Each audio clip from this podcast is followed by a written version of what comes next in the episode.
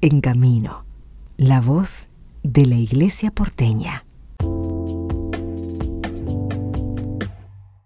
Conversamos con Mónica Caropresi, ella es de Cáritas Buenos Aires, en nuestra arquidiócesis se está armando nuevamente eh, el evento No Más Chicos Descartables y bueno, Mónica, conversar un poco de este encuentro, el sentido que están trabajando hace muchos años también desde la Comisión de Niñez y Adolescencia en Riesgo.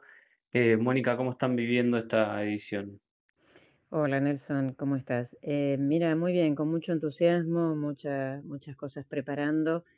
La verdad que el encuentro eh, desde el 2017 se viene haciendo, eh, se suspendió obviamente por la pandemia, pero retomamos este año y es un placer, un placer trabajar y juntarnos y escucharnos por los pibes, pero con los pibes también, ¿no?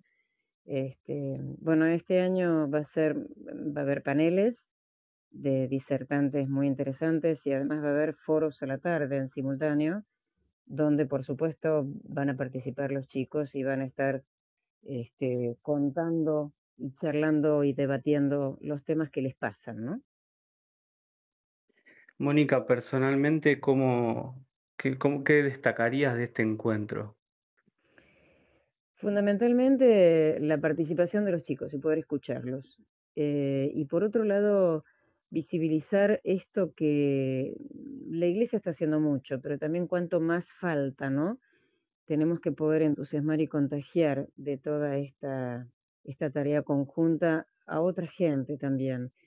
Eh, los chicos van a tener este, un torneo relámpago de fútbol femenino y masculino, van a hacer una muestra de arte, hacen tantas cosas y se hace tanto con ellos, pero falta tanto más. Eh, digamos, fundamentalmente eh, uno dice es una cuestión de, de injusticia, de falta de oportunidades, de un montón de cosas, más allá de todo lo que se está haciendo, ¿no? Eh, yo te diría, yo hace más de 25 años que estoy en Caritas y mm, chicos pobres y familias pobres hubo siempre. El tema es que en este momento me parece que tenemos que acompañar más que nunca los derechos y la vida concretamente de los chicos, ¿no? Eso es un poco lo que, lo que nos pasa con los chicos, con los chicos y las chicas y los jóvenes, ¿no? Sí, la novedad del acompañamiento de la iglesia, dándole este un espacio vital para que, bueno, haya una, una, una validación de las voces, ¿no? De, los chicos y que hay un proyecto de vida también que se viene acompañando.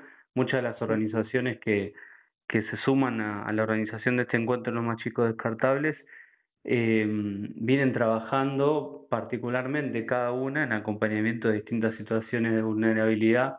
Este, ¿Cuál es el mayor desafío que tuvieron al, al, al organizar una mesa de, de trabajo frente, frente a este evento?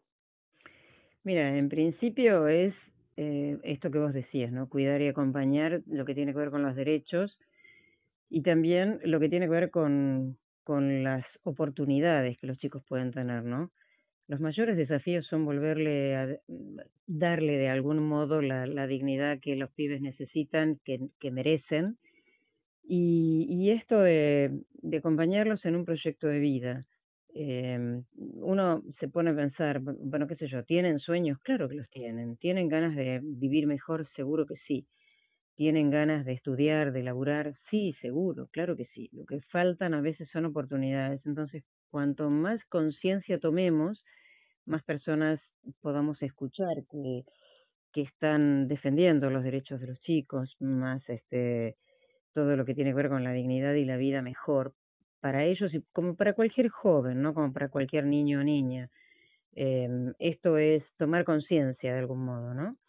Y por otro lado, ya te digo, en los paneles es escuchar y, y por ahí este, capacitarnos también de algún modo de gente con mucha experiencia pero también es muy bueno el compartir con ellos, vuelvo a repetirte, el escucharlos, el verlos en acción, el saber que hay un montón de cosas que ya hacen.